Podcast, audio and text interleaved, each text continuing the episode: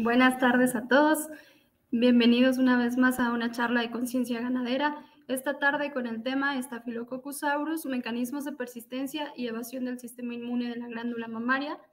Esta tarde a cargo de mi compañero asesor técnico en ganado lechero, Diego Esteban Hernández, y nuestra invitada especial, la doctora Angélica Ruiz Romero, cuyo currículum vamos a leer.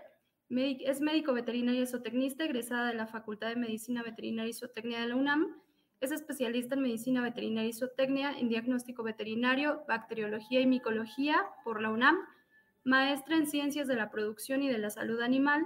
También es doctora en ciencias de la producción y de la salud animal, responsable del laboratorio de enseñanza e investigación del Departamento de Medicina y Zootecnia de Rumiantes por la Facultad de Medicina Veterinaria y Zootecnia de la UNAM, con las líneas de investigación mastitis bacteriana causada por Staphylococcus en rumiantes y autora de artículos científicos en revistas veterinarias y revistas de difusión. Bienvenida, doctora. Muchísimas gracias por su participación. Hola, muchísimas gracias. Buenas tardes a todos. ¿Qué tal, Angie? ¿Cómo estás? Doctora Eileen, ¿cómo se encuentra? Muy bien, gracias. Bienvenidos. Gracias. Muchas gracias por la introducción, Aileen. ¿Qué tal, doctora? ¿Cómo se encuentra hoy? Hola, todo muy bien. Gusto en verlos otra vez por aquí. Muchas gracias por la invitación.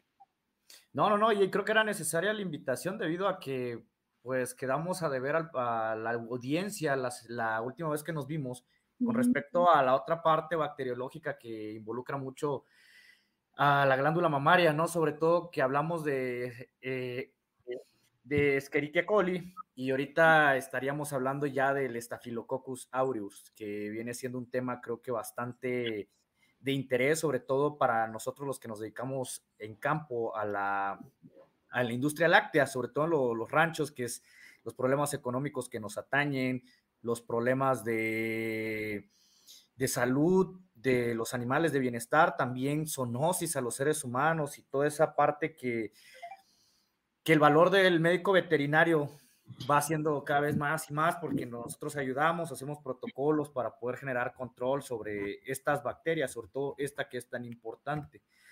Y bien, ahora sí que como tuvimos ahí un, un pequeño problema de transmisión al inicio, pero ya estamos aquí. Yo creo que me gustaría empezar con una pregunta muy particular para ti sobre todo por lo especializado, lo especializada que estás con el tema del Staphylococcus aureus, de microbiología. ¿Tú cuál crees que es la relevancia del Staphylococcus aureus en las vacas productoras de leche y sobre todo al nivel de glándula mamaria?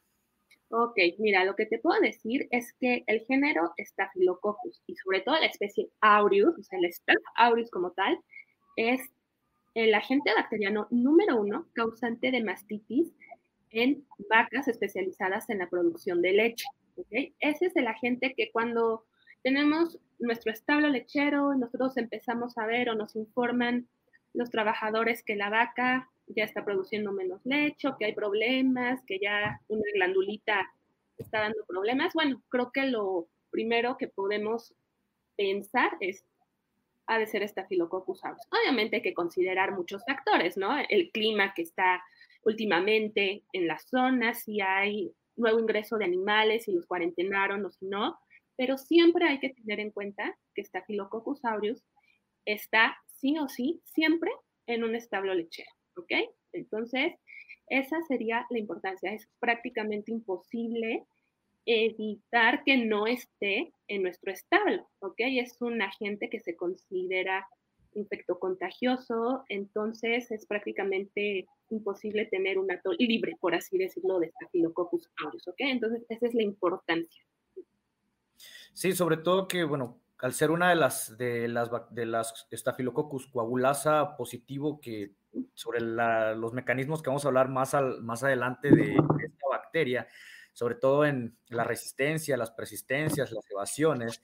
También sabemos de que hay otros coagulasa positivo como es el ICUS, el intermedius, que también involucra a la glándula mamaria, pero siempre nos vamos con la idea de que el Staphylococcus aureus todas en especial tienen, son exactamente igual, ¿no? O sea, resistencia a las penicilinas y cualquier otras, otras cosas que ya se han encontrado avances científicos sobre esto.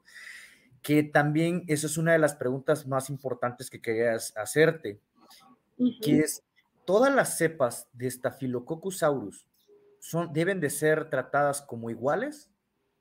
No, mira, lo que pasa es que con Staphylococcus aureus hay tanta variedad, perdón, y tanta cantidad de cepas que siguen siendo aureus, o sea, obviamente comparten este, características muy similares a nivel este, genotípico, fenotípico, pero va a haber diferencias. Hay cepas, Staphylococcus aureus, que van a tener una mayor cantidad de factores de virulencias que otras. Entonces ahí radica la importancia. No todas van a provocar el mismo daño. Habrá algunas cepas que sea más fáciles de tratar y otras que va a ser mucho más complicado, en donde nos va a llevar hasta tener que tomar decisiones más severas, como decir, saben que estos animales hay que desecharlos y hay que hacer el reemplazo por, ahora sí que por la severidad o por la cronicidad que ya le está provocando a los animales. Entonces, aunque sean aureus, va a haber diferencias. Ahora, tú me mencionaste algo muy interesante ahorita. Es, Staphylococcus aureus es coagulasa positivo, así como ICUS, como intermedios, que son otras especies. ¿Por qué le dan tanta importancia a la coagulasa, que es un factor de virulencia?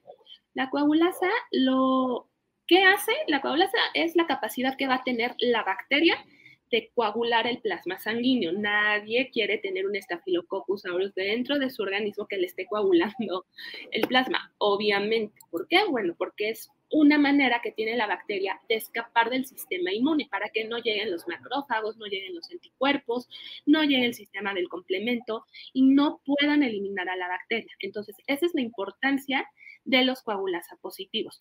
ICUS, por ejemplo, este, es muy conocida por causar la este, epidermitis exudativa del cerdo. ¿Ok?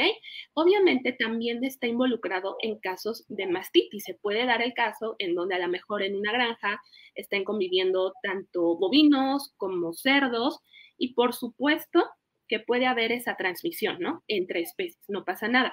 ICUS, miren, a pesar de que es un coagulasa positivo, puede tener algunas cepas que siguen siendo ICUS y que son coagulasa negativos, ¿ok? Entonces, ahí está la variabilidad. Intermedios, otra vez, intermedios también es un coagulasa positivo, también se habla de un pseudointermedios, también es coagulasa positivo, sin embargo, es menos común, si llega a ocasionar mastitis, es menos común que se presente, pero hay que hacer una diferenciación y un diagnóstico certero para decir si es aureus, si es intermedios, que es el más parecido, o poder diferenciarlos de otros coagulasa positivos. Que bueno, hablando ya de otras especies de coagulasa positivos, es difícil, ¿no? Que nos esté causando mastitis. ¿Por qué? Porque están causando más bien enfermedad en animales marinos como delfines o en fauna silvestre. Entonces es difícil, nos tenemos que enfocar en aureus, pero sin perder de vista a icus, a intermedios o pseudointermedios. ¿Ok? Ahora, aureus, aparte de ser coagulasa positiva, o sea, aparte de que nos va a poder evadir el sistema inmune, va a tener mayor cantidad de factores de virulencia que también le van a dar la capacidad a la bacteria de escapar del sistema inmune, de poder seguir invadiendo los tejidos, de poder colonizar, de poder sobrevivir en un ambiente intracelular cuando Staphylococcus aureus para nada se considera una bacteria intracelular como podría ser una brucela, por poner un ejemplo, que brucela, bueno, es una bacteria que es intracelular facultativa, es decir, que puede vivir dentro o fuera. Hay cepas de Staphylococcus que también se pueden considerar intracelulares. No todas van a tener esta capacidad. Les digo, ahí va a estar la diferencia entre las distintas cepas, ¿no? Algunas sí pueden, las cepas más evolucionadas, otras no. Hay unas que son más resistentes a los antibióticos, hay otras que todavía se pueden tratar y poder eliminarlas, ¿ok? Y algo que les iba a decir que era importante y que ya se me olvidó, pero yo espero recordarlo ahorita, que se me fue durísimo lo que les iba a decir. Pero bueno, ahí está la importancia del aureus, ¿ok? Entonces, no solamente es porque tenga coagulasa, ya me acordé que les iba a decir.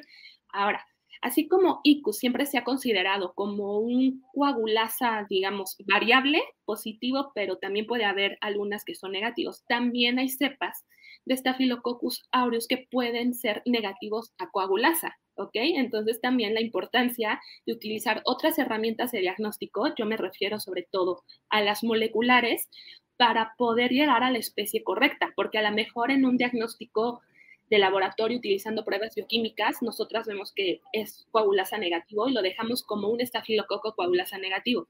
No, porque hay cepas que pueden ser coagulasa negativos y seguir siendo aureus. Son mínimas, pero sí existen, ¿ok? O tenemos otro caso de algunas especies de coagulasa negativos que como su nombre y que ya se ha demostrado que algunas de ellas sí lo pueden coagular, algunas variaciones, ¿ok? Entonces hay que tener mucho cuidado y ahora sí que apoyarnos en estas herramientas moleculares para hacer el diagnóstico certero, ¿ok? Sí, muy buena, muy buena respuesta, sobre todo porque creo que abarcamos también algo de qué características tienen esta, esta bacteria en especial, ¿no? Y sobre todo las especies eh, hermanas de esta, que viene siendo los otros coagulasa positivo. Incluso también podemos tener una anamnesis o una historial de las coagulasas negativas, ¿no? Que también son comunes, ¿no? En la parte de, en ganadera lechera también son de muchas causas, de, causan, causan muchas pérdidas económicas debido a que casi casi que están ahí en, el, en, en, la microbiota natural, ¿no? Y solo esperando una oportunidad para poder llegar y es donde nosotros nos ponemos a, a decir, bueno, en realidad, ¿qué es lo que tengo? Digo, la cultura del diagnóstico creo que cada vez está siendo más, más, este, ya se está usando más ese tipo de herramientas, ya no se está viendo como un gasto, sino como una inversión. Pero tomando en cuenta de todas estas características, yo creo que una pregunta medular, sobre todo porque creo que a la audiencia le interesaría mucho saber qué mecanismos de supervivencia de persistencia y resistencia tienen las diferentes cepas de Staphylococcus aureus, porque bien sabemos que hay registros incluso de algunas cepas que ya son meticilina resistente, entonces, ¿qué, pasa con eso? Tú que tienes eh, ahora tienes la ciencia más actualizada con respecto a esta bacteria, ¿qué nos puedes comentar al respecto? Mira, tocaste también un concepto súper importante que a lo mejor es poco conocido, sobre todo para los médicos que no están tan metidos en el área de investigación, ¿no? Sino que son más de clínica, dedicarse a clínica, a lo mejor no tienen este concepto tan presente como lo que solemos hacer más personas que estamos ahí talachándole un poquito y leyendo artículos para tratar de apoyar un poquito, ¿no? Con las investigaciones, muchas o pocas que podamos hacer. Tocaste el concepto de persistencia. Entonces, este concepto de persistencia bacteriana, que es en donde yo he podido ahondar un poquito más, es muy importante porque, como su nombre lo dice, la bacteria es capaz de persistir en la glándula mamaria o en cualquier órgano. ¿ok? Acuérdense que Staphylococcus aureus afecta prácticamente a todos los mamíferos, al humano por supuesto, y puede estar ahora sí que ocasionando enfermedades cardíacas, en piel, septicemias, pero vamos a enfocarnos en la glándula mamaria, ¿no? que es el tema de, de hoy. Entonces, hablando de este tema de persistencia, como su nombre lo dice, capacidad que va a tener la bacteria de persistir sobrevivir dentro de la glándula mamaria. Ahora, no es de que persista porque es muy suertuda la bacteria y porque ahora sí que es resistente. Ahora sí que el concepto de resistencia a, a los antibióticos y persistencia son distintos. Resistencia a los antibióticos, ¿qué quiere decir? Ah, que seguramente la bacteria va a tener plásmidos de resistencia a ciertos antibióticos, a lo mejor ya sufrió de mutaciones que los siguen, que los pueden hacer resistentes a distintos antibióticos, que es parte del proceso evolutivo para que las bacterias puedan resistir y ahora sí que sobrevivir, ¿ok? Ahora, persistencia. La persistencia no es un concepto nuevo como tal, porque este fenómeno de persistencia se vio por primera vez en virus. Prácticamente muchísimos microorganismos, hablando de virus, bacterias, parásitos, pueden persistir en cualquier organismo, es decir, sobrevivir y jamás ser eliminados del organismo. Me refiero primero a los virus porque les voy a poner del ejemplo que siempre les pongo a mis alumnos. Seguramente si ustedes de chiquitos estuvieron infectados por varicela o por un herpes virus causante de los fuegos labiales, seguramente les ha tocado que cuando están bajo situaciones de estrés y tienen su fuego.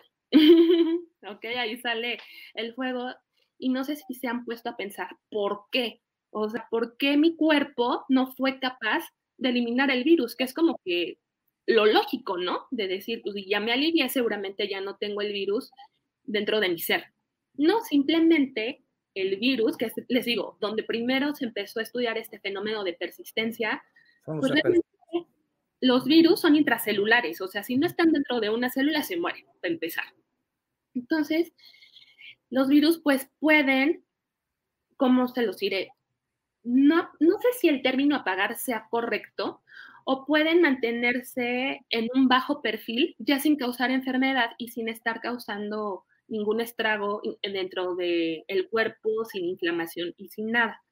Y cuando es el momento adecuado que la persona, el animal está bajo situaciones de estrés, dice, ah, ah, me voy a empezar a replicar, es el momento adecuado, no hay sistema inmune que me pueda atacar tan fuerte.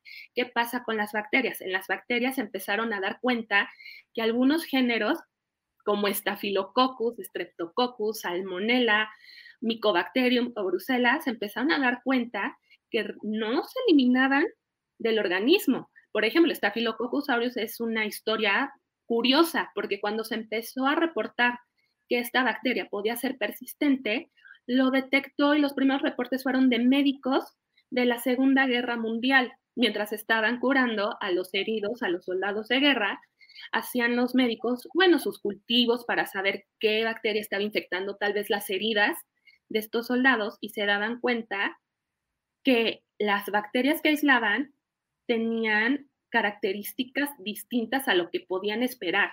O también se daban cuenta que podían mostrar una mejoría los soldados y conforme pasaba el tiempo otra vez ya era la misma bacteria. Entonces, ahorita estaba tomando un poco de este tema para hablarles aquí y desde los años 50 se tiene este concepto de persistencia, sobre todo en Staphylococcus aureus. Entonces, se ha dejado como que un periodo de tiempo muy largo sin darle la importancia. Y en medicina veterinaria menos, o sea, eso es más triste porque sabemos que toda nuestra información siempre empieza a salir en humanos. En humanos. En medicina veterinaria, bueno, los avances que hay más pequeñas especies. Claro. Y en vacas es como que, ay, tal vez también haya persistencia y pues ¿qué creen que sí hay persistencia. Entonces, ¿qué pasa con estas cepas persistentes?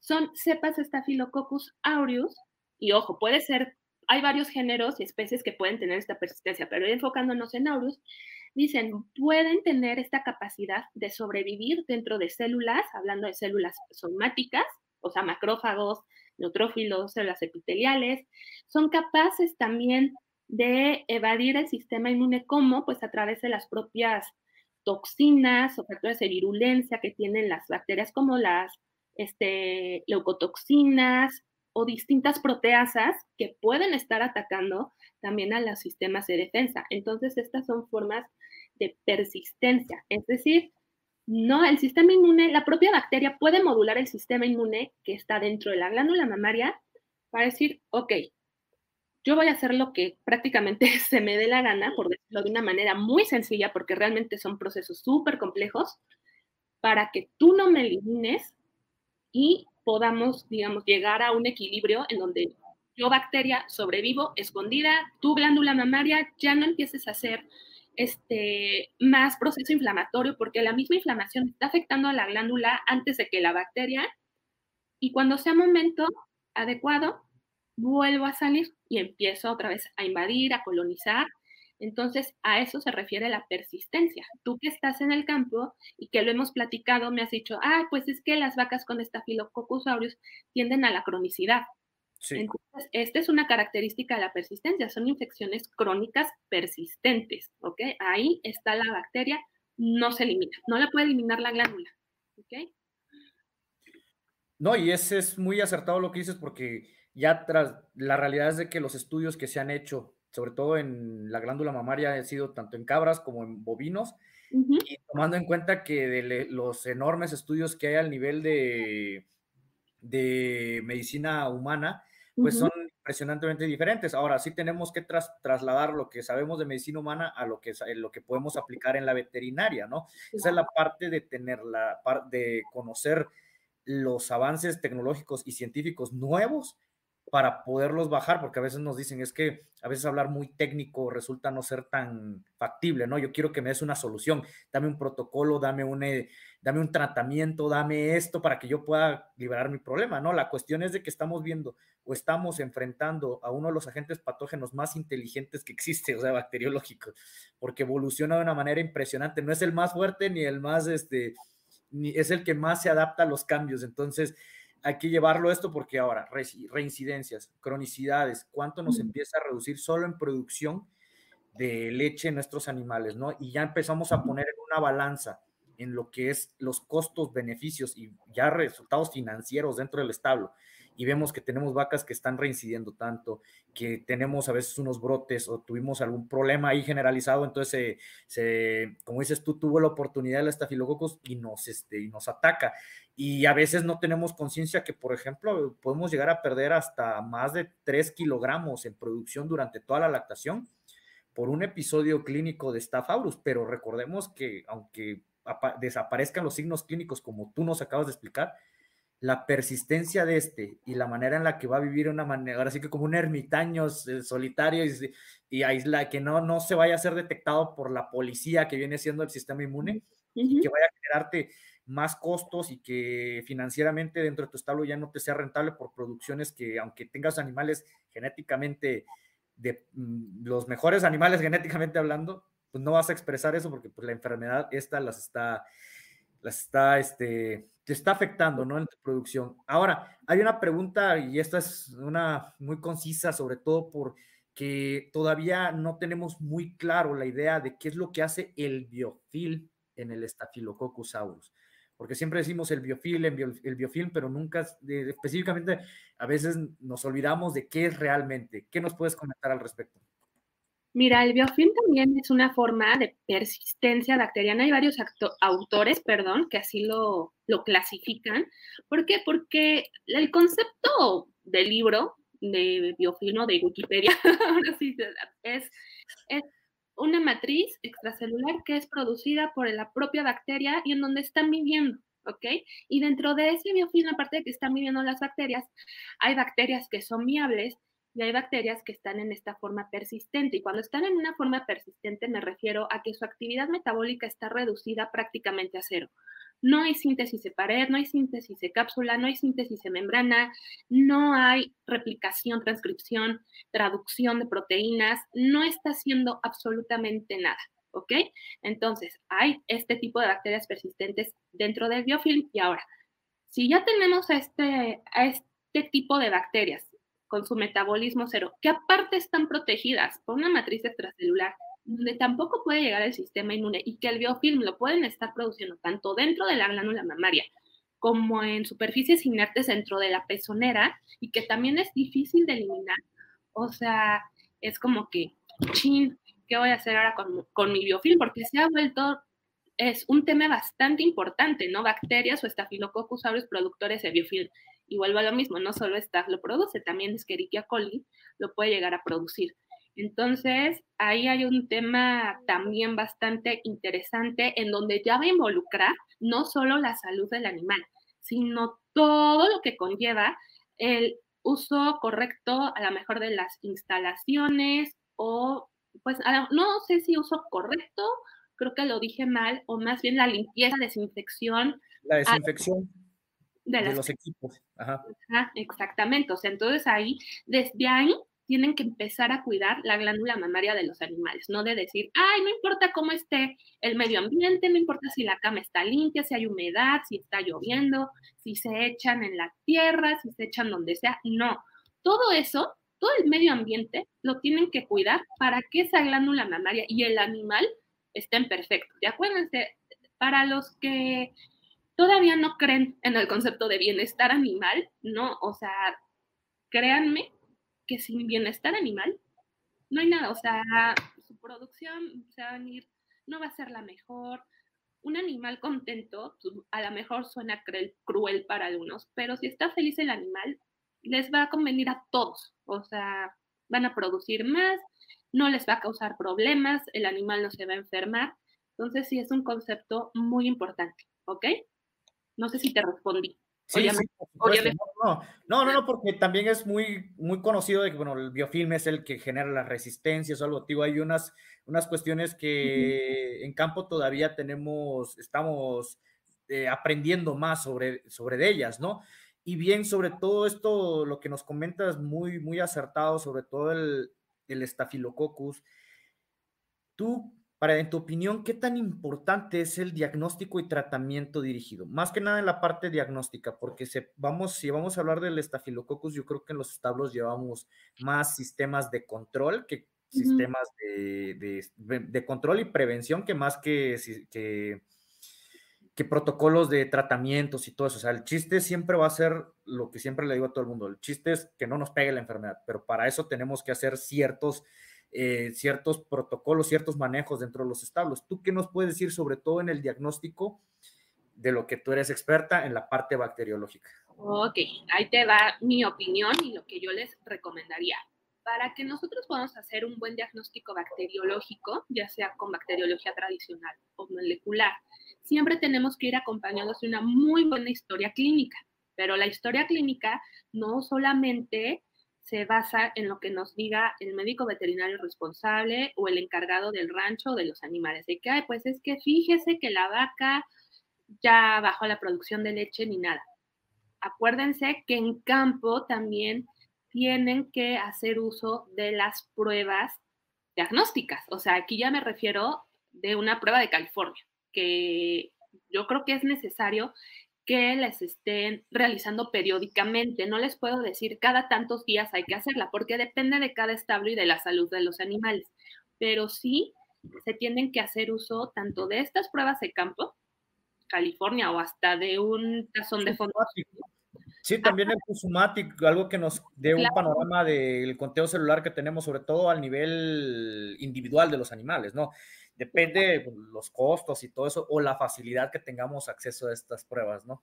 Exacto. Entonces, con esas pruebas de campo, ustedes hasta tienen la respuesta y solamente nos podrían llevar a confirmar. ¿Por qué lo digo? Porque ustedes con su prueba de California y con los registros que sí o sí deben llevar diario, pueden detectar una mastitis subclínica. Esta filococcus aureus se caracteriza, ¿no? Por tener, por provocar estas este, mastitis subclínicas. No es tanto como E. coli, ¿no? Que la vaca en poquito tiempo, de un día a otro, ya amanece con la glándula toda roja, toda inflamada y todo lleno de dolor, la vaca, ¿no? Sino que staff empieza como subclínico, subclínico, se puede mantener en forma subclínica, habrá sus casos en donde ya se convierte en clínico, comienza en clínico, por supuesto, pero lo común es subclínico. Entonces, si ustedes no tienen una prueba de California, una prueba de campo en donde ustedes empiecen a detectar o su conteo de células somáticas más específico como el Fosomatic, entonces está medio, no complicado, pero al momento de que lo llevan a bacteriología, ahí se pueden enfrentar a que el responsable del laboratorio les diga, ok, quieren que su diagnóstico vaya dirigido a una bacteria en especial, quieren que vaya, este, busque staph, strepto, E. coli, no sé, un micoplasma, que el diagnóstico bacteriológico para micoplasma es otra cosa totalmente distinta. Entonces, ahí fíjense la importancia de estar trabajando en equipo, los de campo y los de laboratorio, ¿ok? Entonces, este, es, ya hablando específicamente de estar en el laboratorio, pues es relativamente fácil identificarlo porque no es una bacteria exigente para crecer. Crece entre 18 y 24 horas, no necesita de agares súper nutritivos y que estén, que tengan mil cosas añadidas. No, crecen súper fácil, no nos vamos a tardar mucho en hacerlo. Entonces, es sencillo. Lo que sí me eh, he topado en, en el tiempo que yo llevo haciendo esto de bacteriología es que siguen siendo muy renuentes a mandar las muestras. Yo veo que prefieren medicar sin saber qué es. Entonces, medican a ciegas y ahora el gran problema que tenemos es la multiresistencia a los antibióticos. Entonces es así de, ¿para qué medican? O luego creen que es muy caro, pero si hacen nada más como que comparan cuánto están perdiendo en producción de leche, en mastitis subclínica, y en cuánto les costaría a lo mejor un muestreo al azar de decir, ah, bueno, pues tiene esto. Como un tamizaje, ¿no? O sea, que por lo menos tengas así preventivo, así al azar, tomes un grupito, aunque sea pequeño, y, Exacto. Entonces, sí es como que, ah, porque siento, aquí voy a sacar mis traumas, siento mucho que los médicos veterinarios de campo nos odian a los de laboratorio, o bueno, no nos odian o nos sacan la lengua porque siempre les decimos, no los mediques, dame la muestra de leche sin medicar. Y es así como, ¿cómo crees que no lo voy a medicar? Estoy perdiendo leche. Pues sí, estás perdiendo leche, pero si sigues medicando vas a perder más porque no me quieres hacer caso. Entonces es así como que la eterna pelea, la eterna. Pero bueno, tú, tú dime, tú estás en campo. No, mira, la realidad es esta, o sea, también no podemos dejar una mastitis pasarla, pero sí, o sea, sí mandar una, sí siempre tomamos análisis previo a hacer un, cuando vemos una vaca que haya caído en un episodio de mastitis, por lo general siempre recomiendo lo principal. Sí si ya pasamos lo de las pruebas este, de subclínicas, lo que es California, un Fusumatic, ya hay que irnos a buscar lo más pronto posible con mediante diagnósticos rápidos, o sea, de manera rápida para tener tratamientos eficaces, buscarlas cuando estén todavía iniciando las fases clínicas. Ahora, en ese momento sí recomendar tomar muestras, mandar al laboratorio y tratar. Ya después que me digan, ¿sabes qué tienes esto? Pues ya hay, ya decir, bueno, está bien, pero porque si dejamos uno o dos días que se, se exacerbe la, la, inflamación y que se empiece a hacer más severa la mastitis, yo creo que también es algo negativo. Ahora, por eso siempre es importante y eh, qué bueno que nos dices, como tú dices, tu eterna batalla.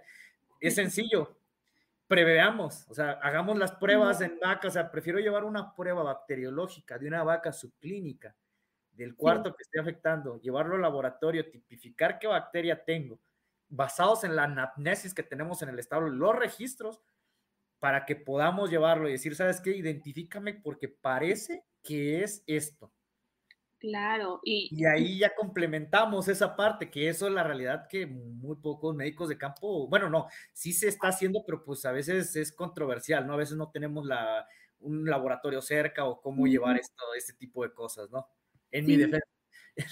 Sí, es que tienes razón, porque muchos me dicen, ¿cómo crees que voy a mostrar y te voy a llevar la muestra de leche si el establo está en San Juan de las Peras y no llega ni siquiera la señal de nada? O sea, ya ni siquiera te hablo de internet, o sea, de nada les llega la señal. Sí, lo entiendo, es complicado, pero yo creo que haciendo una medicina preventiva, o sea, antes de que se presente el problema, hacer periódicamente, por lo menos una vez al año, dos, ah, miren, ¿saben qué? Voy a mostrar a cierto porcentaje de animales, mi leche de tanque, sería muy bueno porque es algo que también creo que se les olvida, es muestrear las pezoneras, cómo están, tomar hisopados, porque ahí pues, les estamos hablando de biofilm.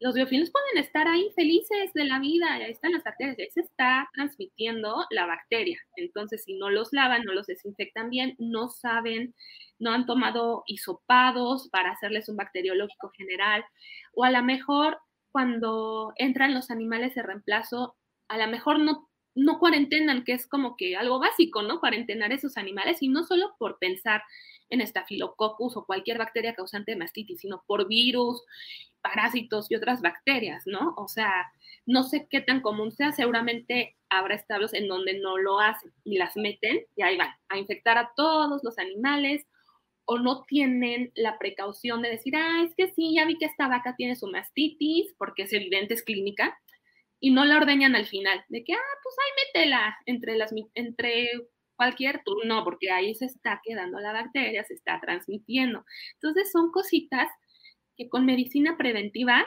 pueden de verdad, pues prevenir. Ahora sí que así, tal cual suena, ¿no? Pero pues no, siento que que en algunos lugares, en algunos lugares mis respetos, lo hacen muy bien, en algunos lugares todavía ahí les falla un poquito, pero bueno, esa es la labor también de los médicos veterinarios, ¿no? Tratar de corregir todos estos errorcitos para tratar de tener al establo lo mejor posible. No, claro, y bueno, retomando el tema, hoy en día, pues muchos dirán, es que es caro y es que me va a elevar costos. Yo sé que ahorita la situación inflacionaria a nivel mundial está haciendo está haciendo añicos la ganadería, o sea, tanto en gorda como de leche. Eh, la realidad es de que los precios, los costos de alimentación son elevados, o sea, viéndolo de la parte de, de la producción como tal. Pero también hay que poner en una balanza en qué tanta pérdida puede ocasionarme el cual no haga estas preventivas. O sea, a veces para, para generar mayor utilidad o rentabilidad en los establos de los establos lecheros, ¿qué es lo primero? Y sobre todo, a veces tenemos visión de contador. ¿Qué es lo primero que pensamos? Reducir costos. Pero reducir costos a veces puede llegar a ser incluso, y yo se lo digo así muy, muy profesionalmente, incluso a veces puede ser una mala idea. ¿Por qué? Porque a lo mejor tus costos ya vienen bajo un resultado en el cual tu utilidad a lo mejor se va a ver reducida, pero hay que ver una triada de la eficiencia de los establos, una que es la productividad. O sea, también hay que saber en qué nivel de productividad estamos, la eficiencia de este y al final la rentabilidad. Pero englobar estos tres para no, no irnos con la idea de que la rentabilidad es reducir costos, porque si reducimos costos, reducimos aquellas otras dos partes. Ahora, esta es la parte que les quiero llevar, que se vayan con la concientización de que un, un análisis de laboratorio, tamizajes o buscar la manera de que, como dices tú, mis grupos y todo eso para que yo pueda llevarlos y llevar protocolos de control gestionándolo de mis costos pero para que no tenga problemas a futuro de que tuve un broto por, el, por esta bacteria o incluso esto les puede servir para otro tipo de, este tipo de controles para otro tipo de bacterias, no sé, que nos generen problemas reproductivos, que nos generen problemas neumónicos, un sinfín de cosas. Y yo considero que el costo-beneficio del uso de estas herramientas puede ser favorable para, para ser rentable, al fin y al cabo es lo que también buscamos, pero todo siempre con, con ese equilibrio, o sea, no irnos a, a, lo mucho. Pero ahorita antes de que sigamos con la charla, porque está muy interesante y creo que es un tema que te apasiona mucho, este, no sé si se encuentre mi compañera Aileen y, o si tengamos algunas preguntas en la audiencia, en el auditorio.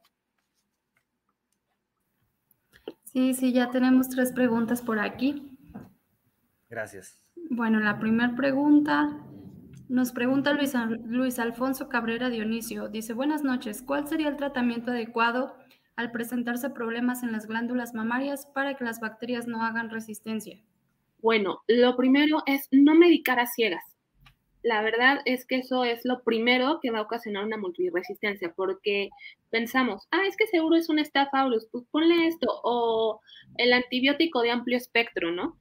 Ahí obviamente no solo estás afectando a las bacterias gram positivas, sino a las gram negativas y bacterias que no tenían vela en el entierro pueden empezar a desarrollar una resistencia que cuando esas realmente sean las causantes de la mastitis, pues ya no les va a hacer efecto el antibiótico. Entonces mi recomendación es, vaca con mastitis, ok, antes de medicarla, muestra de leche al laboratorio. Me van a decir, no hay laboratorio, está muy lejos, no tengo dinero. Ok, bueno, yo estoy segura que con la experiencia que ya todos tienen en el establo, hablando de los médicos veterinarios que están responsables de ese establo, van a saber si es que en algún momento hicieron algún muestreo o por medio de registros, es decir, en este establo tenemos problemas por staph o por estrepto.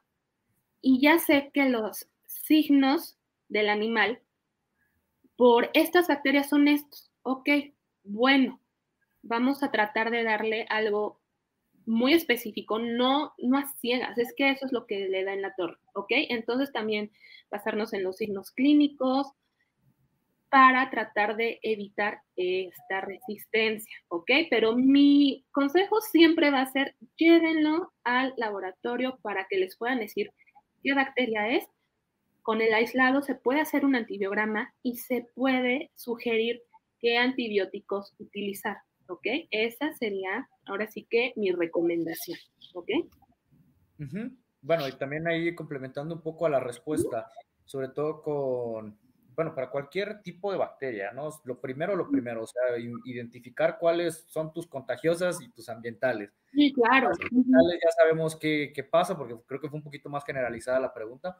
Y cuando ya tenemos las contagiosas, que va más dirigido a los estreptos, el estafilococcus, ahí ya tenemos que llevar otros ciertos controles porque a veces la presentación es subclínica, incluso con lo que, lo que hemos aprendido en clases, gracias a ti, Angie, es que incluso puede haber animales que ni siquiera presenten una fase subclínica como una infección mientras hay una persistencia de estas bacterias. Ahora, imagínate que no puedes identificarlas ni siquiera, es tan inteligente esta bacteria que ni siquiera a un nivel subclínico pueda llegar a generar un ruido en la glándula mamaria.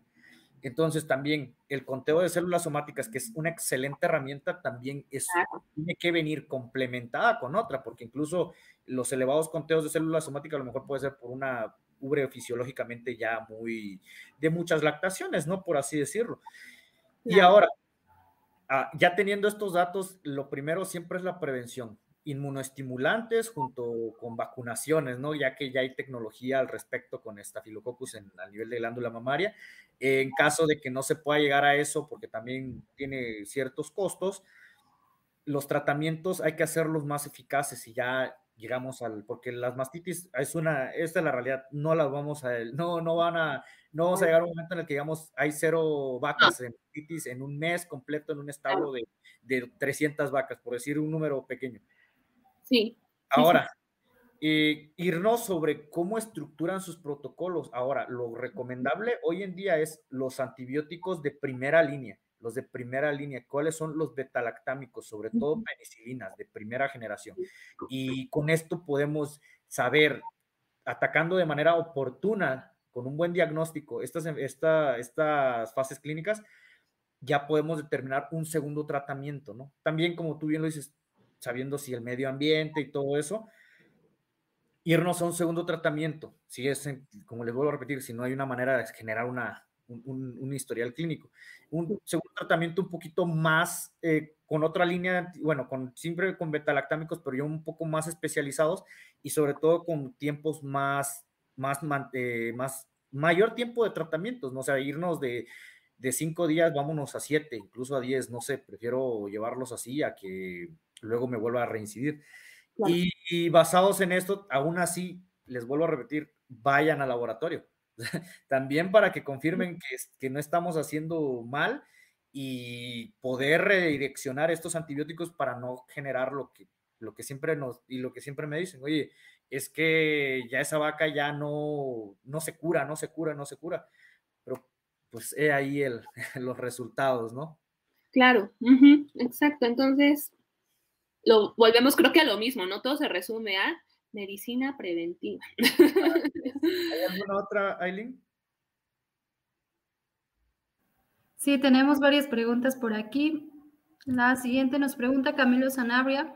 Cuando un tratamiento para mastitis subclínica o clínica no responde a ningún principio activo antibiótico, ¿cuál es el camino a seguir? Ok, muy buena pregunta. Si ustedes ya descartaron todas las posibilidades, tal vez en el laboratorio, pensando, yo soy muy optimista, yo siempre quiero que lleven las leches al laboratorio. Ya les dijeron, miren, sus vacas tienen Staphylococcus aureus. Y desgraciadamente, in vitro, todos los antibióticos que hemos probado muestran resistencia. O sea, ya no hay un antibiótico que le pegue, ¿ok? Entonces, ustedes como los médicos responsables de ese ganado deben decidir, ok, no hay antibiótico, no le está haciendo ya ningún efecto a la vaca y tienen que pensar que ese animal o animales, yo espero que sea uno,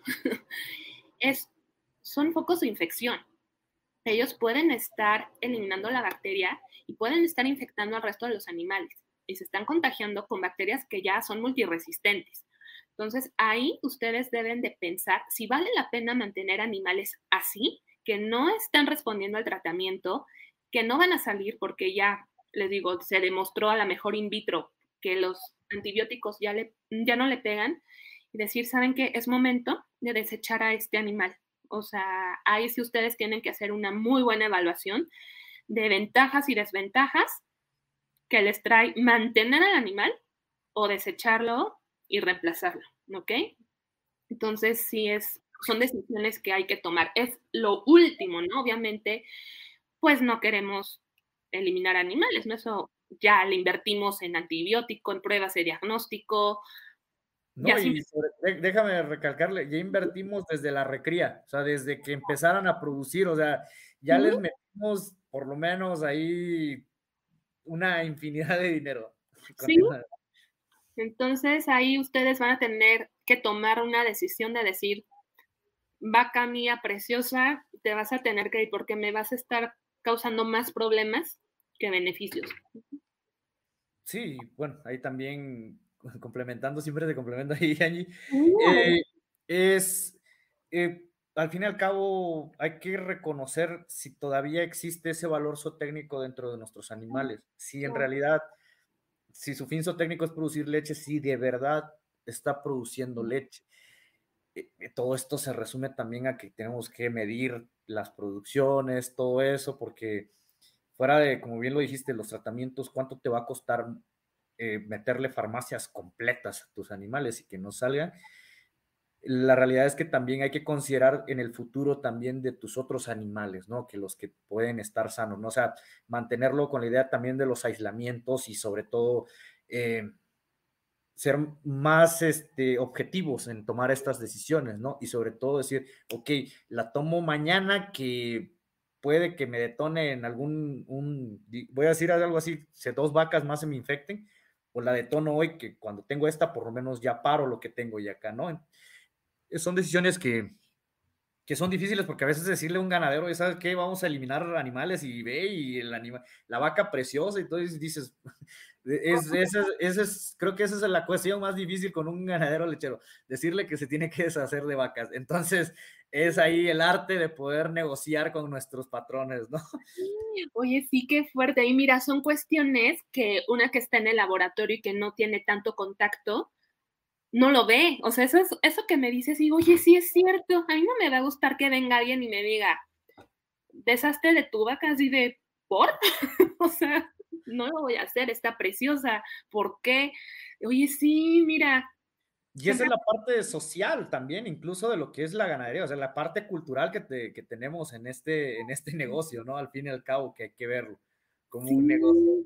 Ay, por eso sí, me encanta que complementar, porque tú sabes así de campo cosas que ni por acá me pasan, porque soy ah. de, de, laboratorio. También tenemos que combinar ambos, así que yo también estoy aprendiendo y también aprendo de campo. Aileen, ¿hay alguna otra pregunta? Sí, tenemos varias. Ah, nos pregunta Miguel Ángel Lohan, buenas noches, ¿qué estrategia se puede tomar para eliminar el biofilm y a partir de qué grado de mastitis subclínica recomienda realizar el cultivo e iniciar el uso de antibióticos?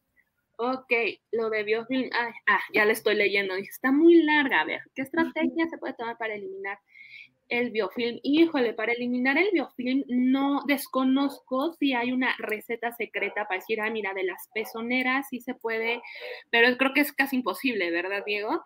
Sobre todo cuando ya está dentro de la glándula, porque el estafilococcus hace el biofilm adentro de las células mioepiteliales especializadas de producción de leche, en donde se adhiere y pues ahí, como dices tú, reduce su metabolismo y en realidad es, pasa desapercibida. Entonces, no hay algo específico que nos ayude hoy en día a combatir el biofilm.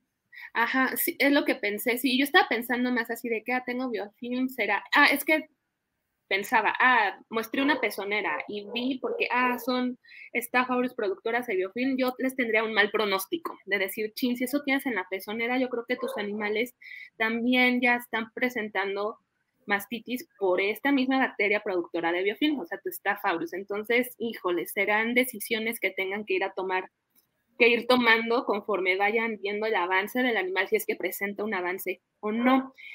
Y a partir de qué grave mastitis subclínica. Miren, cuando ustedes hacen una prueba de California de manera periódica, si está en un nivel trazas, yo diría, ojo con este animal, no lo pierdan de vista, háganle la prueba periódicamente, no la dejen de que, ay, la voy a repetir dentro de 15 días, no, a lo mejor ahí sí valdría la pena repetir la prueba en 24, 48 horas para evitar que vaya progresando, ¿ok? Para que esa eh, calificación de trazas o tal vez nivel 1 no evolucione, ¿no? A un nivel 2 o un 3 que ya se podría hablar de una mastitis clínica. Entonces, hay que ir monitoreándola porque también hay factores que pueden influir en el número de células somáticas que no precisamente tiene que ver con infecciones, ¿ok? Es más común en cabras, en borregas, en vacas no sé si sea tan común que varíe el número de células somáticas, pero sí como que cuidar ese animal.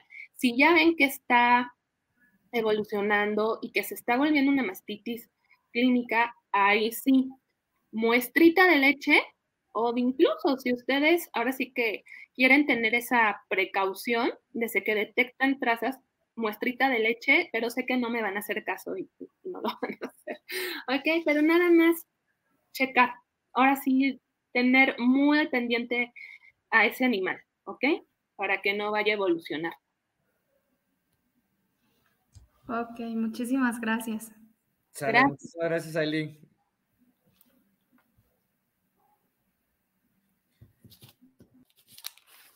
Bien, doctora. No, pues, y creo que hay más preguntas ahí del auditorio. Igual recuerden que cualquier pregunta estaremos contestando. Eh, si la quieren mandar por correo electrónico, también con mucho gusto dejo aquí mi correo. Yo les haré pasar las preguntas que tengan también a la doctora Angélica. Vamos a tener otra ronda de preguntas, de preguntas y respuestas QA, pero ahorita este, vamos a continuar un poquito porque también los tiempos llegan a ser bastante duros con nosotros.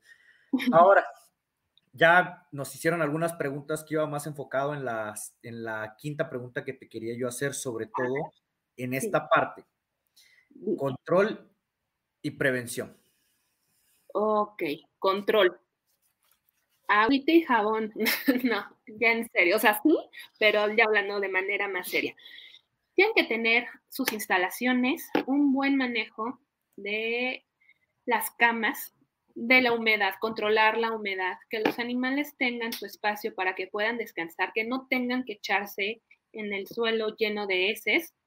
No, o sea, entonces tienen que tener mucho cuidado en lavar todo el equipo de ordeño de manera correcta, porque fíjense, de lo poco que yo llevo a salir a campo, me tocó hace poquito ver que en un establo donde tienen unos animales muy bonitos, un establo muy, muy chiquito de apenas 30 vacas, de vacas Jersey, muy consentidas, muy cuidadas. Uno, uno pensaría, no, estas vacas que van a tener mastitis. Bueno, sí tenían. Y no sé si yo les pregunté, mi primera pregunta fue, ¿lavan sus máquinas ordeñadoras, las pezoneras? Me dijeron, sí, doctora, de hecho, si quiere, al ratito las vamos a lavar, si quieren venir. Y yo, ah, va. Y yo vi que las lavaban, pero con tantas ganas, así de con agua y jabón y los cepillazos y todo muy bonito y casi casi los señores cantando y todo muy bonito. Pero no lo estaban haciendo de manera correcta, porque para, hasta para eso hay que tener una buena estrategia, una, un buen protocolo de limpieza. No, no se trata nada más de que hay tállale y tállale y tállale, no, sino que tienen que seguir un protocolo que sea adecuado, que les garantice que estén desinflamando y desinfectando perfectamente bien las pezoneras. Eso sería como que el punto de partida, ¿no? La limpieza. Ahora, también el ordeño.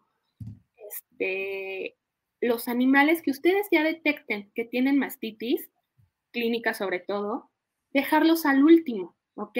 Si están utilizando trapos para secar los pezones, no se recomienda que el mismo trapo pase entre todos los pezones de todos los animales, porque ahí las bacterias se están quedando en el trapo y si una vaca ya tiene Staphylococcus aureus, usan el trapito y van y se lo ponen a otra vaca que no tenía nivel en el entierro, ahí les están provocando que también las bacterias puedan entrar a la glándula mamaria de un animal sano, ¿ok?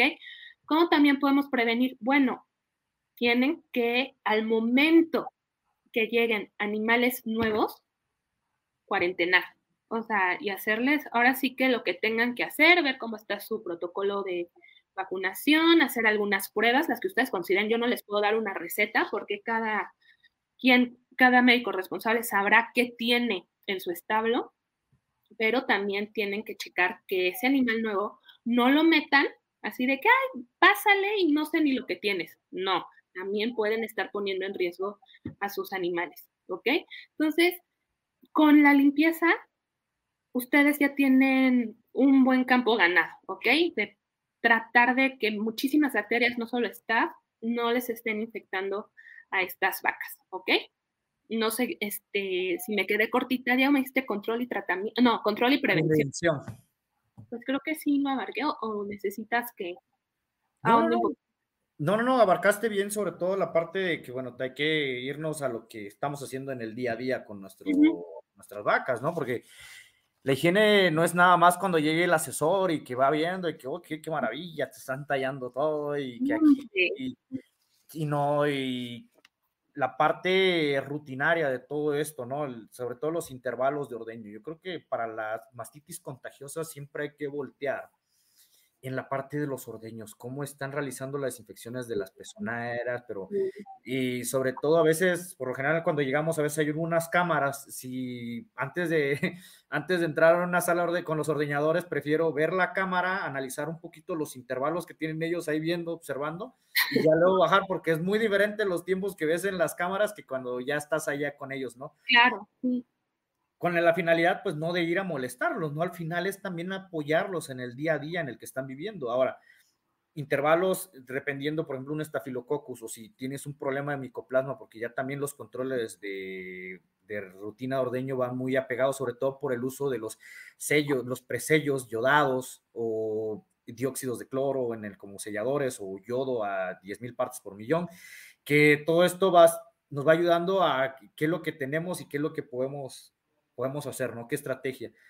Y de eso, pues la prevención siempre va a ser una, lo que llevemos de los registros de nuestras vacas aunado a nuestros, este, nuestras suplementaciones minerales, últimamente, cómo ha apoyado mucho esa parte que hemos dejado a un lado, la suplementación mineral al nivel de glándula mamaria en la inmunoestimulación y también siempre darle una inmunidad este, más específica, ¿no? Que vienen siendo las vacunas, ¿no? También de que con la interacción y las nuevas tecnologías que se tienen ahora también pueden llegar a ser de muy buena ayuda. Ahora, bueno, sabemos que el staff, como bien dijiste, va evolucionando y va teniendo nuevas cepas. Yo creo que también esos avances tecnológicos deben ir a la, a la par, ¿no? Poco a poco. Pero sobre todo, siempre irles con la idea de vacunar o no vacunar, vacunen. No, no, no se tengan ningún problema y volvemos a lo mismo cómo están sus tratamientos y sus protocolos. Teniendo eso, podemos tener una gran herramienta para poder bajar la prevalencia y si llega, incluso si nos ponemos estrictos, a lo mejor y pueden hasta eliminarla, pero depende de cuál es la, cuáles son las metas y los objetivos del establo en, en, Y bien, aparte de esto, y solo, no solo también el control y la prevención, ¿qué nos puedes decir tú que estás muy metida en el laboratorio, muy metida en las investigaciones de, punta con lo que es el estafilococcus con respecto a la zoonosis y la salud pública. Creo que también tenemos que tomar, tocar este tema porque es ahí donde viene el verdadero valor del médico veterinario. Nosotros alimentamos a la humanidad, entonces creo que es muy importante. Claro, mira, Staphylococcus aureus es una zoonosis, o sea, eso es un hecho. Entonces, Obviamente con la leche pasteurizada, ultrapasteurizada en este caso, que es lo que ya se utiliza, se puede eliminar a la bacteria, pero las bacterias, sobre todo Staphylococcus aureus, son productoras de enterotoxinas, o sea, toxinas que pueden estar afectando al intestino. Entonces, ¿qué pasa sobre todo en estos establos pequeñitos dedicados a la elaboración de quesos artesanales? Bueno, una es probable bueno, hay que asegurarnos una que sí pasteuricen los productos, ¿no? Porque si no, ahí no solamente hablamos de estafilococcus, sino a lo mejor podemos hablar también de una brusela, que no está nada padre que nos contagiemos por una brusela. Tenemos otras bacterias que pueden ser la misma salmonela, en algunos casos hasta de listerias y de cositas. Pero ya enfocándonos en el Staphylococcus aureus, bueno, este, de hecho, por la cantidad de intoxicaciones alimentarias que pueden ser provocadas por productos lácteos no pasteurizados o por intoxicaciones alimentarias por el mal manejo de los productos que se infectaron en el proceso, no precisamente porque venía esa leche ya contaminada, pues sí hay que tener problemas. Las intoxicaciones alimentarias por Staphylococcus aureus son un problema de salud pública, pueden llegar a causar algunas muertes por estas toxinas, ¿ok? Entonces hay que tener muchísimo cuidado. Lo que siempre les hemos dicho o han escuchado durante sus estudios, no coman lácteos de pueblitos, que son deliciosos, por supuesto, pero hay que asegurarnos que estén teorizados, ¿ok? Por esto. Sí, sí, claro, creo que, es muy importante porque también, una, nosotros dentro de los establos es del, del humano también a la vaca, o sea, también nos importa saber esa, esa, esa interacción que tiene, porque a lo mejor el problema va a sonar feo, pero a lo mejor no viene de una, de una vaca, vino de, del personal. Claro. Y creo que es una parte que pues, tenemos que también preverla, ¿no? Por supuesto, siempre sabiendo los riesgos que puede haber y sobre todo que viceversa, que es también lo importante. Y bien, ahorita no sé si haya algunas preguntas ahí, no sé si se encuentre por ahí Aileen.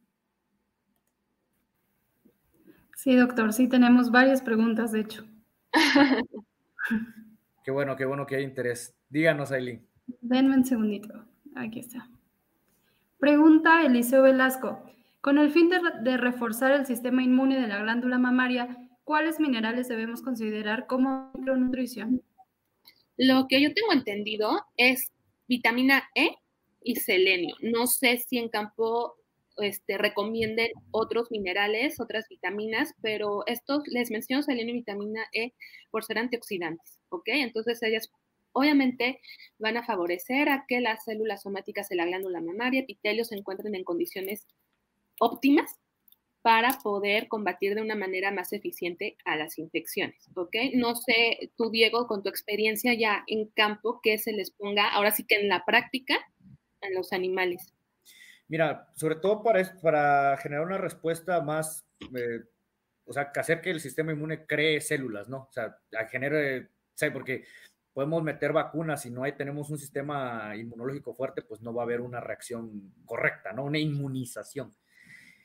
Con respecto a los minerales, pues los minerales más esenciales como es el fósforo, magnesio, el selenio, el cobre, el potasio, todos estos que puedan ayudar a las células y sobre todo, como dijiste tú, una frase muy importante, que nos ayuden a ser antioxidantes que eviten que ciertos estreses, ciertas ciertos estrés metabólico, estrés calórico, lo que ustedes quieran verlo, cosas que puedan dañar a este sistema y que no puedan trabajar de la manera más eficiente combinando con estos, con manejos y con estos tipos de minerales, aunado a lo que bien dijiste, vitaminas como la A, D y E, que complementen esta parte que protejan a estas células y que éstas puedan hacer un trabajo de manera adecuada.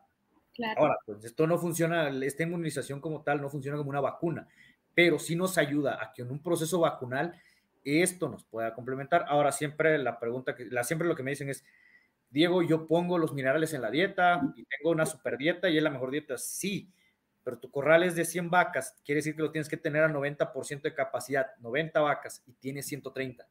¿Cuántos de estos animales se pierden de un bocado que tengan los contenidos correctos? Que yo sé que es una dieta excelente y el mixero lo hizo bien, pero ¿quién te asegura que todos tus animales son animales sociales? Entre, incluso entre ellos hay este, jerarquías y todo eso. ahora, es, esa es la cuestión eh, evaluatoria. ¿Meto o no meto minerales? Yo los meto y me ha funcionado. Y sobre todo al nivel, como bien lo dicen, una estimulación de glándula mamaria. Perfecto, sí. Ok. Aquí tenemos otra pregunta. Pregunta Fernando Arteaga. Dice, buenas noches, ¿Qué, criterio y qué conceptos tienes sobre las vacunas contra la mastitis? Ok, te voy a dar mi punto de vista y luego se va a pasar al experto que es Diego, ¿ok?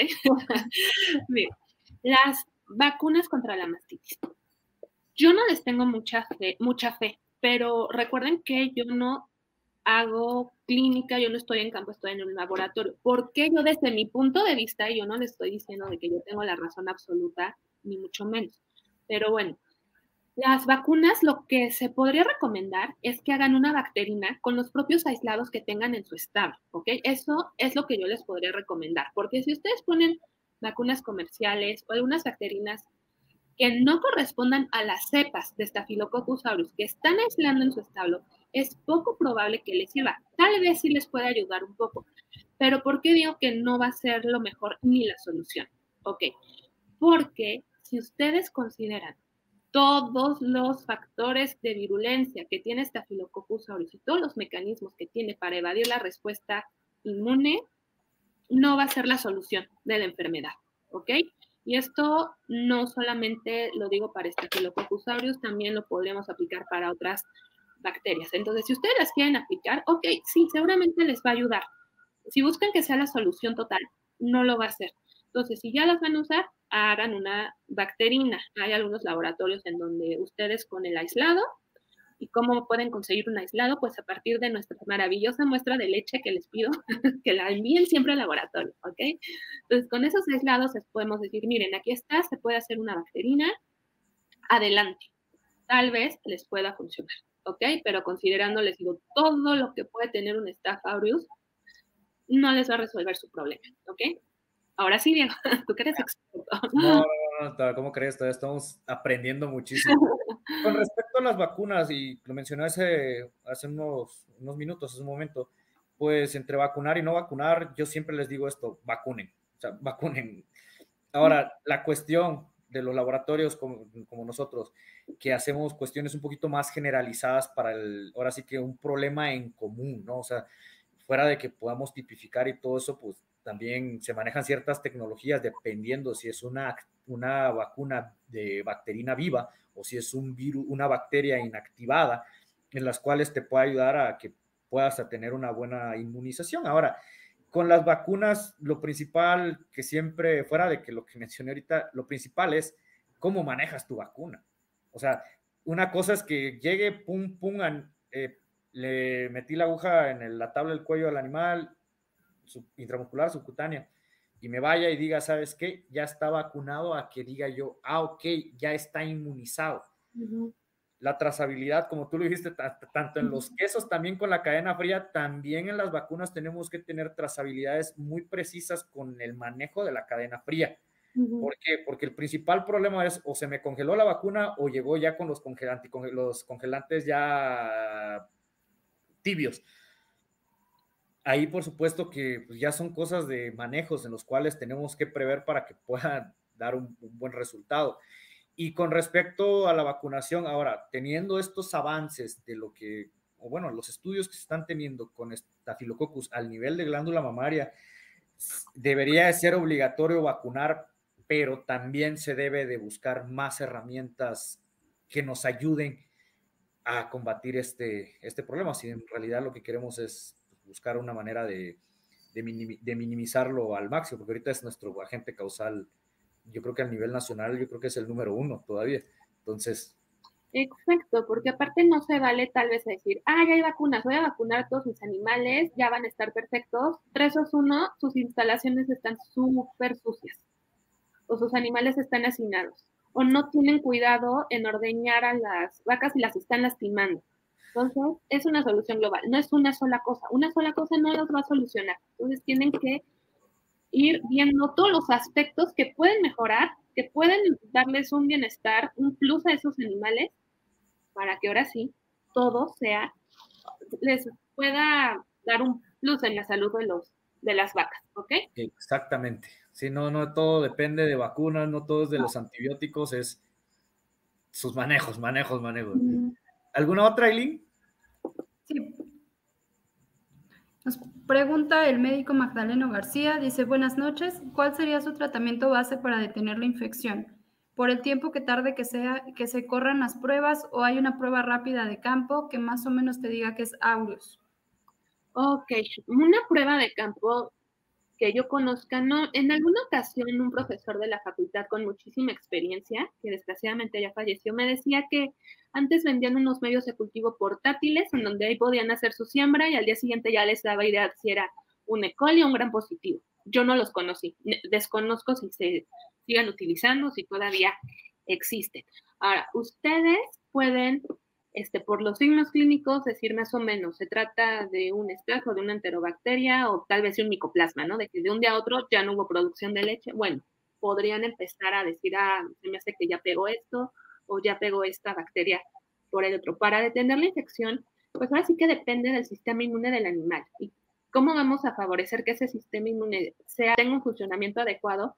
Vuelvo a lo mismo, que tenga la vaca una nutrición adecuada, que esté al corriente con todo su calendario de vacunación, de desparasitación, bienestar. Vuelvo a lo mismo, ¿ok? Que ese animal tenga las herramientas para que su glándula pueda controlar la infección y que no avance, ¿ok? Eso creo que es lo principal. ¿Alguna otra, Eileen? Sí, aquí tenemos otra. Edgar Rubén Estrella pregunta, cuando se tiene un 50% o más de mastitis subclínica y se, se, detecta Staphylococcus aureus coagulasa negativo y la respuesta al tratamiento intramamario no responde, ¿es recomendable el uso de la vacuna en apoyo al tratamiento, además de mejorar el protocolo de ordeña? Uy, híjole, un 50% de estafilo, bueno, perdón, de mastitis subclínica, pues creo que es bastante alto. Nada más quiero aquí este, hacer una aclaración de que Staphylococcus aureus, más del 95% de las cepas son coagulasa positivos, ¿ok? No se me confundan. Aquí hablamos, porque estamos hablando entonces de dos grupos distintos. Lo que les mencionaba al principio es que algunas cepas de Staph aureus pueden ser coagulasa negativo, pero bueno, realmente la coagulasa, aunque sí es un factor de virulencia muy importante, no nos va a dictar cuál va a ser este, la evolución del animal, ¿ok? Si es Staph aureus, pues hay que, aparte de rezarle a su santo de preferencia, bueno, vamos a tratar de que, uno, la vaca pueda salir rápido de ese cuadro infeccioso. Les digo, híjole, hay que también seguir rezando para que ese Staphylococcus aureus no tenga todos estos mecanismos de evasión del sistema inmune, un 50% de mastitis que es bastante alto. Ahí ya están teniendo problemas muy serios. O sea, hay que revisar qué está pasando con esas instalaciones, con el manejo que les están dando a los animales. Y bueno, es recomendable el uso de la vacuna. Diego, yo creo que sí, pero Diego, experto en vacunas. No, por supuesto que sí es recomendable. O sea, definitivamente cualquier cualquier este, protocolo de vacunación puede llegar a ser muy benéfico, sea la bacterina o el virus que quieran meter, el que quieran. Ahora, 50% y creo que es la parte que es más importante, o sea, es, muy elevado. Ahí sí tenemos otro problema más básico que nos está afectando la mayor parte de los animales. Checar qué, qué puede ser, así que abrir bien los ojos de dentro del establo, qué es lo que pueda pasar y bien lo dijiste, la CEP, yo hasta ahorita no, pues no, he, tipificado una especie de coagulasa negativo en un Staphylococcus. Entonces, también es una, una, este, una cuestión que hay que, hay que remarcarla, pero también la respuesta al tratamiento intramamario, pues por supuesto habría que checar qué, qué tipo de antibiótico es el que están usando, sobre todo al nivel, ahora sí que del pomo intramamario, pero Fuera de eso, por lo general, eh, si hay un buen tratamiento tanto intramamario como parenteral unidos en, una, en antibióticos que no se antagonicen, digo, por la cuestión de los intramamarios, como no se metaboliza al nivel de eh, eh, hígado, no hay ningún problema que haya un antagonismo como tal, pero siempre se va a sugerir que se use una jeringa que tenga con un grupo antibiótico igual o que haga sinergia con este. Digo, ¿por qué igual o sinergia? Porque a veces, y lo tengo que decir, a veces usan tubos de intramamarios con, por ejemplo, eh, digamos, con una cefalosporina de tercera generación y quieren usar esa cefalosporina de tercera generación al nivel parenteral y no llega a, las concentraciones mínimas inhibitorias para combatir una infección al glándula mamaria. Entonces, ahí puede haber, puede ser, no digo que no sea, que sea malo el antibiótico que metemos de vía parenteral, digo, no está dirigido para esto, esto es para otra cosa. En mastitis a lo mejor combinarlo incluso con una penicilina y, una penicilina procaínica inyectable por 24, 24, cada 24 horas por 5 o 7 días, a lo mejor puedas llegar a tener un, incluso un éxito en el tratamiento. De, volvemos a lo mismo, dependiendo también cómo, qué bacteria tienes y todo eso. Ok. Gracias, Dios, siempre complementas. Aileen, una más, yo creo. Sí, claro que sí. Pregunta Arturo Arellano. Saludos, doctora Angélica. ¿Tiene alguna recomendación para el envío de muestras de leche al laboratorio? Temperatura, tiempos de traslado, cantidad, aditivos, etcétera. Ay, qué bonita pregunta. Saludos, Arturo. Sí, mira, es muy fácil. Primero, frasco estéril con tapa de rosca, ¿ok? De hecho, de los mismos frasquitos que es para muestra de orina, les puede servir muy bien. Se recomienda que sean por lo menos 30 mililitros de leche. ¿ok? Se recomienda que al tomar la muestra uno se haga un lavado de esos pezones, evitar que caigan pelitos, irrita, hacer un lavado, si se puede con agua y con jabón, hacer el despunte, es decir, eliminar los tres primeros chorros de leche y ahora sí, tomar la muestra, ¿ok? Hay que evitar dentro de lo que lo más posible, porque pues yo sé que en campo pues ya nos vino el aironazo, bueno, hay que evitar eso porque bueno, pueden caer bacterias contaminantes que realmente no estén provocando la enfermedad. por lo menos 30 mililitros. Hay veces que me dicen, es que ya ah, dejó de producir de un día para otro. Lo entiendo. Entonces, lo más que puedan tomar, sí, se recomienda, ¿ok? Un frasco para cada glándula. No se vale que en el mismo frasquito me pongan mezcladitas las leches de los cuatro cuartos. No, porque entonces, ¿cómo les voy a decir? Ay, pues es que es de un staff, un extracto, un E. coli y de pilón, una cándida y yo de dónde les voy a decir de qué glándula es, ¿ok? Porque las glándulas son totalmente independientes, ¿ok? Si está una infectada no quiere decir que el resto se va a infectar. Puede haber el caso de que existan dos o más glándulas infectadas y también de que sean provocadas por distintos agentes. Es extraño, pero puede pasar. Entonces, muy importante, un frasco por glándula. Ahora sí, no se necesita ningún aditivo, nada de que, ah, medio Stuart o le pongo esto. No, la leche por sí misma preserva muy bien a las bacterias, ¿ok? Se recomienda que dentro de las, si pueden llevarla al laboratorio, dentro de las primeras 24 horas, temperatura de refrigeración. Si es imposible que dicen, ay, es que voy a ir hasta dentro de tres días, congélenla. La leche congelada dura muchísimo tiempo y se puede recuperar muy buena cantidad de bacterias. ¿Ok? Entonces, congélenla, no pasa nada, no le pongan ningún aditivo, por favor, se lo suplico. Así la lechita las va a cuidar muy bien a las bacterias y ya saben, su etiqueta que le pongan este, la vaca, no sé, la aprieta, cuarto posterior izquierdo o el cuarto que sea, el, la fecha en la que tomaron la muestra y ya seguramente cuando lleguen al laboratorio ya les van a dar la hoja para que todas ustedes puedan poner la historia clínica y otros datos del animal. ¿Ok? Buenísimo. ¿Otra pregunta, Eileen? Yo creo que para continuar. Sí. Preguntan Neto Hernández, actualmente de cuánto es el conteo celular somático normal. Ok, para decir que esa vaca está sana es hasta 200 mil células por mililitro de leche, ¿ok? Eso se considera normal, ya cuando comienzan a aumentar ya se puede hablar de trazas, bueno, ya este, cuando damos, por ejemplo, en una prueba de California, grado 3, ya estamos hablando que hay más de 5 millones de células somáticas por mililitro, es muchísimo. Entonces, lo normal son hasta 200 mil células somáticas por mililitro. Muy bien, bueno, yo creo que las, el resto de las preguntas, creo que hay una más todavía, creo. Sí. Tenemos una pregunta más. Vane Cornejo de Peña pregunta, ¿cada cuánto recomendaría mantener aplicaciones de rutina de selenio y vitamina E para ayudar a disminuir la presencia de mastitis? Mm, Diego, si quieres esa te la dejo a ti porque tú eres el experto. No, no, no, ¿cómo crees?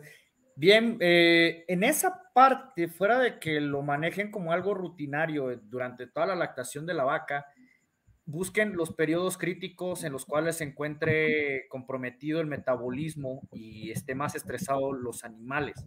Ahora, enfóquense más en fases, en, fases preproductivas. Seco, transición, parto. ¿Por qué? Pues son los momentos más críticos del ganado lechero, en, en especial en todo lo que es el periparto. Desde los 21 días previos al 21 o 30 días previos al parto, al momento del parto y los 30 días posteriores de este. ¿Por qué? Porque ese es el periodo crítico del animal en lo que incluso se está adaptando a tener mayor consumo de materia seca en un periodo en el cual estaba gestante, el feto ocupaba espacio el rumen y aparte se le tiene que adecuar una dieta en la cual genere, bueno, empiece a producir altos niveles de leche, altos litros de leche. Entonces, esa parte es donde hay, como le decimos a la vaca, es la atleta metabólica. En esos momentos te puede ayudar a que tengas una reducción significativa. No digo que eso vaya a prevenirte en todos los animales, o sea, puede haber una reducción significativa porque ese es el periodo crítico, incluso para lo reproductivo, para muchas otras cosas más, previniendo una, lo principal, desbalances metabólicos y ya luego presentaciones ya clínicas de algunas enfermedades, incluida la mastitis. Ahora, muchísimas gracias, Aline. Yo creo que cualquier otras preguntas, para que no nos coma el tiempo, pues la podemos, eh, las pueden mandar a mi correo electrónico, no sé si aparecerá en pantalla, y con gusto se las hacemos pasar a la doctora Angélica Ruiz y con gusto les contestamos lo que ustedes, este, lo que ustedes nos, nos pregunten. Y bien, ahora sí para cerrar, Angélica, ¿Tú qué nos invitarías al foro, a la audiencia de conciencia ganadera para darle una importancia a esta bacteria? O sea, ¿cómo otra vez? O sea, ¿cuál es mi comentario final o cómo? ¿Qué sí, ¿cuál es, tu, ¿cuál es tu consejo? ¿Qué es lo que nos podrías ya como a manera de resumen decirnos sobre todo lo que hablamos en la charla con la importancia que lleva o la importancia que le debemos de tener al Staphylococcus aureus?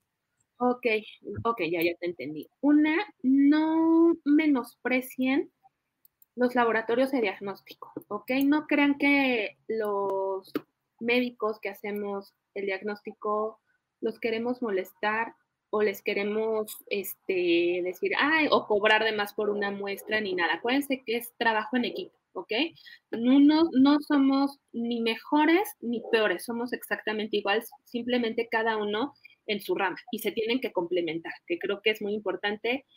Y lo digo porque, bueno, por experiencia sí muchos creen que somos sus enemigos, no, y no, o sea, estamos para ayudarles. No menosprecien a las bacterias, no menosprecien o no tomen muy a, a la ligera la multiresistencia, ¿ok? A los antibióticos. Es un problema muy, muy serio.